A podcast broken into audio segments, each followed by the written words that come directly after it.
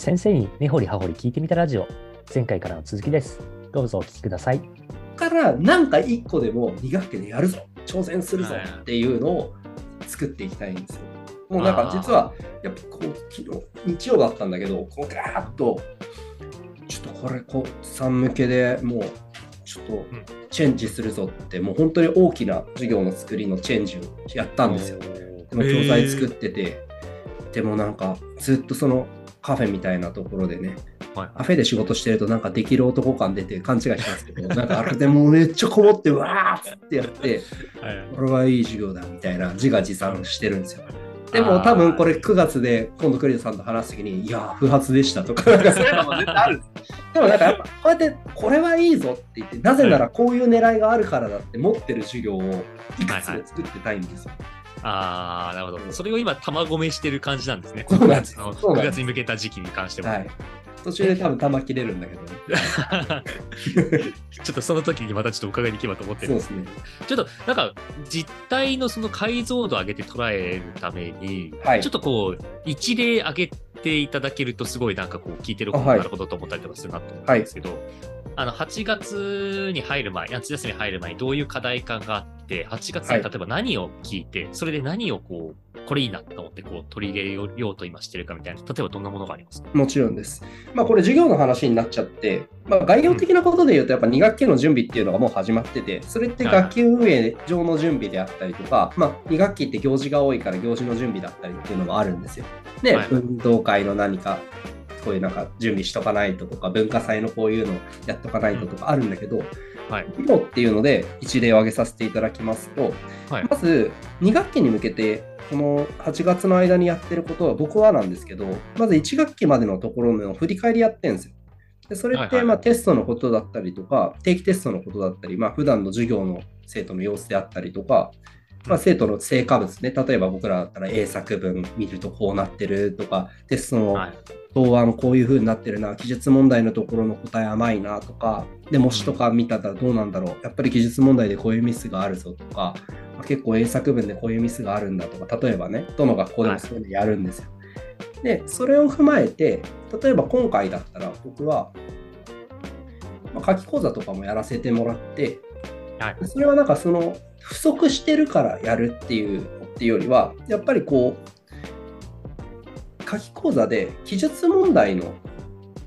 講座を担当したんですよ。でそれは英語の問題だけど日本語で答える。だからちゃんと読み取ったことを自分の言葉で伝えるつまり言語化の力っていうのをなんとなく分かってるっていうのはなしで全部言語化するっていうのが記述問題の肝だと思うんだけど、はい、そういう授業をやったらやっぱりこう頭を悩ませながらも文字にするので困りながらもやっぱすごいこう自分で考えたことを形にしていくわけじゃないですか。うんうん、だからこういう授業がいいなってやっぱ思ったんですよ。なんかなんとなく分かったっていうのもすごくいいと思うしその言語センスを上げていくっていうのもいいと思うんだけどやっぱ高3とかの高い次元のこれから受験っていうのも現実的にあってそこの中で日本語の記述問題とかも問われるっていうバックグラウンドももちろんあるんだけどなんか授業毎回の中で先生に言われたことをただ移すっていうんじゃなくて自分で考えたことを自分の言葉で言語化して先生とこうなんか話をしていく中ででも自分のこれまだこれが足りなかったなとか先生こう言ってるけどこれでも合ってるんじゃないかみたいななんか思考と言語がずっとなんかこう動いているような授業がいいなって思ったんです。ああなるほどなるほど。で2学期の高等高校3年生の授業のところはやっぱりこう全部言語化する。うんうん、でそれは日本語でもいいからなんとなく分かったはなしで分かったものを全部言葉にしていくっていうなんかこうギミックを授業に取り入れたものをやってみようと思って作ったって感じです。おお面白いですね、うん。ありがとうございます。ちなみになんかその思考を言語化しなければいけないなっていうそのえーと、感覚っていうのは、もともと持ってらっしゃったのか、あるいはそのな、それこそ8月の中での、なんかいろいろなこう他校の事例とか聞く中で、あこれが自分の中で足りなかったものだなっていうふうになんかこう見えてきたものなんかで、なんかどっちだったんですか？その当該確認については、まあ、不足してるなっていう実感がすごく強いわけではないんですけど、うんうん、ただ、なんかもちろんテストの答案とか見てるときに、あ、ここもうちょっと粘って書いてほしかったなとか、うんここもうちょっとあの深いところまで言葉にできるようになったらいいなとか、まあ、そういう願いはもちろんあるんですけど、なんか何か今回はセミナーとかで影響されてっていうよりは、やっぱりこの授業でどんな時に生徒さんが生き生きやるのかとか、だからそういうのの分析も含めてですね、ああ、なるほど、なるほどなん。か別にどの生徒さんにとってもそれが大事っていうわけではないと思ってて、うん今のた例えば僕が今担当している生徒さんたちは多分自分の話をずっと聞くっていうのだけじゃなくてあこうなんじゃないかああなんじゃないかっていう意見交換ができる生徒さんたちだと思ってるんですよ。うんうん。やっぱりそれプラスやっぱ書き講座担当した時にそれをやった時にやっぱそれがすごく活発に生徒さん同士でもできてたなって思って。ああ、これは素晴らしい長所だから、やっぱそれを授業に生かしていくべき。今の学校って僕1年目じゃないですか。だから、なんかその生徒さんたちの強みみたいなものも生かしながら、なおかつその受験へのニーズも満たすっていう形になったときに、この形が2学期ではいいんじゃないかなって思ったっていうのはあります。なるほど。はい。だからこう何かこうインスパイアされたというよりは本当に先生が日々日々思っていたこと、まあ、先生自体が言語化したっていうことの中で、あそれはあるかも。はい。はい、これがこの能力を伸ばすことがおそらく、えっと、今皆さんにとって生き生きと勉強する生き生きとこう学びに向かうことにつながるんだなってことを自分なりに落とし込んだことを試そうとされてるっていう形で今考えられてるって形ですね。そうですね。目の前の生徒のニーズに応えるプラス、やっぱりその生徒さんたちが持つ長所みたいなものを生かした学習っていうのを授業に落とし込みたかったっていうのがあります。ああ、なるほど。ありがとうございます。はい。これちなみにあのかなり質素人質問になっちゃって恐とんでもない。縮なんですが、はい。私もこう例えばこういうことを達成したいなと思うことが結構あったりとかするんですよ。なんかすごい、まあ、引きな例で言うと例えばあの結構探究事業的なことをサポートすることがあるのではい。あの結構まだな活動に納得してない生徒に対してもうちょっとこう実行のあのいわゆる内発的な動機と今やってることを結びつけたいなとかっていうことを思いますと。っていう時にじゃあそのゴールはわかるけどそこに向けた設計をどうするかってやっぱここが一番肝だなっていうのはあの日々思ってはいるんですがはい。何を言いたかったかというと、そういう、その今おっしゃられた、その言語化すること、自分の思考を言語化することをじゃあやらなきゃいけないなと思ったときに、そこに向かう設計をどう考えるかっていうのは、何かこう、そこに小島先生なりのなんか設計に落とし方のポイントがあったりとかするのか、なんかプロセスがあったりとかするのか、なんかどういう思考過程でそれをされてるのかって、ちょ可能な限り範囲でお伺いできますでしょうか？そうですね。あの、言語化できるようになってほしいなっていうのを測るためには、まあ、本当になんかストレートすぎる回答になるんですけど、言語化してるかどうかを見るっていうのが まずあると思うんですよ。当たり前なんだけど、そのゴールと生体した学習っていうのと、生体した成果物が出るっていうものを必ず授業に落としていくっていうのは、ストレートですけどやります。言語化できるようになってほしいんだったら、やっぱ言語化してほしいし、言語化したものが形に残るようになっていったら、それがなんか結構前の回でも話してるけど、第1回の時と第2回の時、第3回の時で、例えば同じ問いに対してでも言語化のレベルが上がってるかもしれないじゃないですか。うんうん。ただその授業の冒頭で、例えば予習でやってきた言語化と、隣と議論したとか、で、例えば教師からのこういうなんかこう視点、発問とかそういうのを受けた後で書き直したものの質が上がるかもしれないじゃないですか。はいはいはい。そういうものが授業の中にあるっていうのが絶対大事ですよね。ああ、なるほど、わかりました。ありがとうございます。すいません、ストレートすぎましたかね、これ。あ、いやいや、あの、うんすごいストレートで分かりやすかったのと、いや、今うん私が、あの、今の説明を受けて、すごい私が納得したのが、あの、そもそもの、あの、課題化の捉え方が、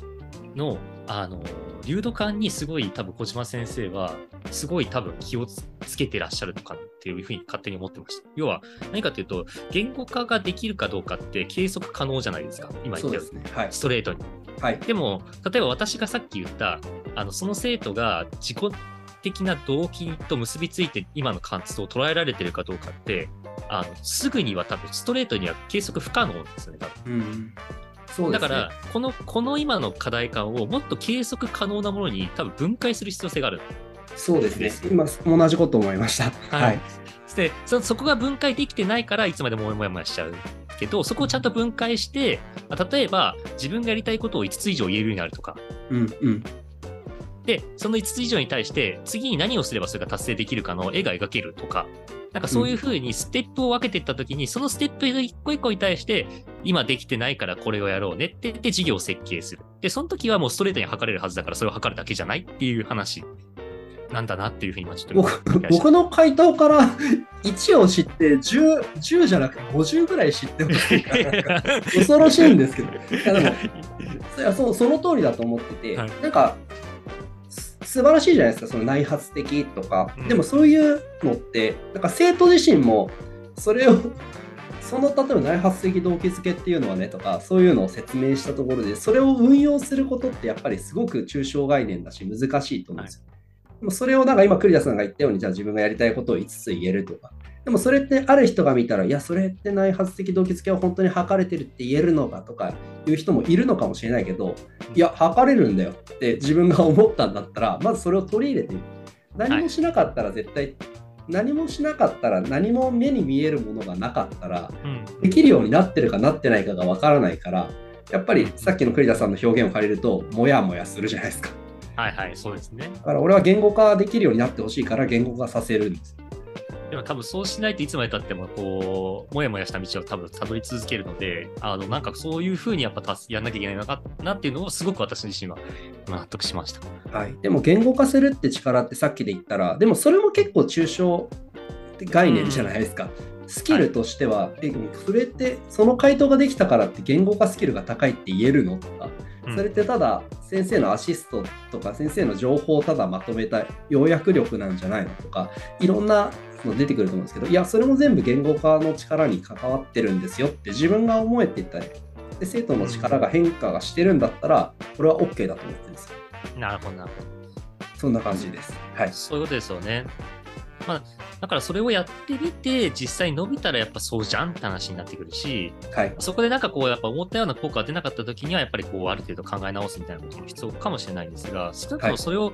試す過程に意味がありますよね。はい。少少なくともそれで前に進めてますからね。そうですね。やっぱ過去の振り返り、過去の振り返りと現状の分析をもとに、狙いを設計して行動を変化させていく、つまり授業を変化させていくっていうのが、やっぱり夏休みにできる、なんか素晴らしい、なんかこう、夏休みって素晴らしいタイミングなのかなって僕は思ってるんですよね。いやー、すごい納得しました。ありがとうございます。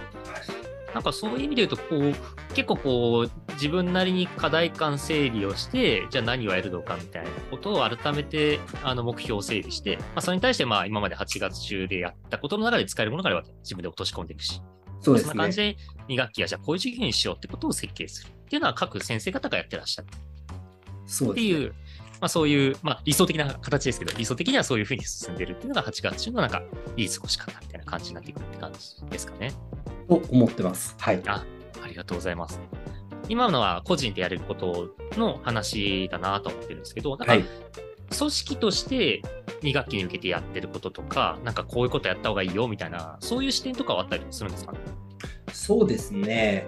組織としてやるっていうと、やっぱり学校単位での行事とかに対してのうん。が2学期に円滑に進んでいくっていうことなので、まずけちょっと前に話したその学級のことだったりとか行事のことだったりとかあそうですねそういうものの準備っていうのは2学夏休みのうちにある程度進めておくと2学期で走り出してからドタバタしなくて済むっていうのはあります。なるほど。うん、で教科の中でも本当はねあの1学期のところまでこういう状態でこういう風な進め方をやってきた結果今こういう風な力が足りてなくてこういう力が伸びてるから2学期のところはこういう授業にこういうのを取り入れましょうとか、うんそういうのまでできたら最高ですよね組織として。うーん、そうですね。前前勤めさせてもらった学校のやっぱ同じ学年で勤めてた英語の先生方と3人でうんあの持ってたんですけど常勤の先生であのすごくそこのチームワークが良くて、やっぱ分析も細かだったんで、で2学期はちょっとこの単語のこの活動は必ず入れようとか、うんうんなんか熟語とかって、なんか勉強の仕方がわからないと思うから、勉強するきっかけ作りみたいのを細かに与えて、生徒が実装できるようにしていこうとか、結構そういう話ができてて、2学期から授業がガラリと変わったりとかができたので、それができると最高っすよね。ああ、いいですね。うん、今の学校に、ね、い学校変わりましたけど、その先生たちとかも一緒に連れてきたかったですもんね。なんか、ナイスチームワークでできると、やっぱ最高じゃないですか。そうです一緒にやりね。ましょうよ、これからあと30年ぐらいみたいな。まあできませんけど、ね、先生って常に相手は変わるし、そんなあれですけど、まあ、そういうのができる関係を作っていくのも大事なんでしょうね。そうですね。うん、だから、多分いろんな、こう聞いてる方はいろんな、あのー多分役職というか、あの立場の、はい立場の方いらっしゃるとは思うんですが、まあ、なんかそういう意味だと、こう、ちゃんとこう新しくやっていく方がワクワクするしってさっきの話もあるし、まあ、その組織としてやっぱり進化していくためにも、こう周りを巻き込んで新学期いろんなことやっていこうぜみたいなことを、まあ、下からもちゃんとこう、こういうことやりたいんですけどって多分言っていくっていうことと、まあ、上からも変えなきゃいけないと思うんだよねみたいなことをちゃんと言っていくとか、っていうふうにして、なんかそういうチームワークを作っていくみたいなことは、なんか一定やっぱりやっていく価値があることなのかなっていうのはちょっと聞いてて思ってた次第です。そうですね。まあ自分で言いながら、ね、いつでもどこでもできるようにならなきゃなとは思ってます。そうですねうん。これはでも、なかなかじゃあどうすればいいんだみたいなところは、あの言ってはいながら、だいぶいろんな過程があって難しいんだろうなとは思ってはいるんですけども、まあそうですね。こういうふうにちょっとまあ言って、いろんなところで言っていきながら、ちょっとこう空気感を変えていくみたいなことからちょっと始めていきたいなと思っております。そうですね。はい。ありがとうございます。なんか今まででもこの話の中で、えっと、夏休みのこの過ごし方であるとか、2学期に向けてというところ、あの結構私の方ではいろいろとお伺いできたなと思ってるんですが、なんか小島先生の方からあの最後になんか言い忘れたこととか、なんかありますでしょうか？そうですね。まあ、さっきあの振り返りと分析があって変化をもたらしていくんだっていうことがあったんですけど、なんかそのメジャーチェンジばっかり狙っていくと、逆にこうできないことが多くなってくるので、本当になんかマイナーチェンジを、例えば学期ご毎授業ごとにマイナーチェンジできる先生は超一流だと思うんですけど、それができなくても、なんか1学期ごとにせめてほんの少しでも1学期になかった取り組みが入りますとか、なんかこういう学習活動取り入れますとか、ちょっと違うこととか、ほんのちょっとだけ足してみましたとか、うんなんかそういうのが2学期にできるだけでも素晴らしい変化だと思ってるんですね。うん、うん、そうですね。なんかでそういうのが学校の中とか、あるいはこの国の中で蓄積されていくことが、多分こう授業のレベルっていうのを上げていくことになると思うので、なんか僕もそういうのをやっていきたいなとは常に思ってます。ありがとうございます。まあ、今日のお話、なんかいろいろとこう、大きな話も中には言ってたんですけども、まあ、あのできるところから皆さん、あの2学期あの抱えていって、少しでもちょっとワクワクみんなにしながら、あの授業に伝えてればなというふうに思っております。そうですね。では、小島先生、今日もいろいろとお話をお伺いしました。ありがとうございました。ありがとうございました。ただ、まだ夏休みちょっとあるんで、リフレッシュもしていきましょう。そうですね。あと皆さんも、あの残りの時間、あの十分あの悔いのない夏休みをお過ごしください。元気にね、働きたいですからね。では、皆さんありがとうございました。ありがとうございました。はい、ありがとうございました。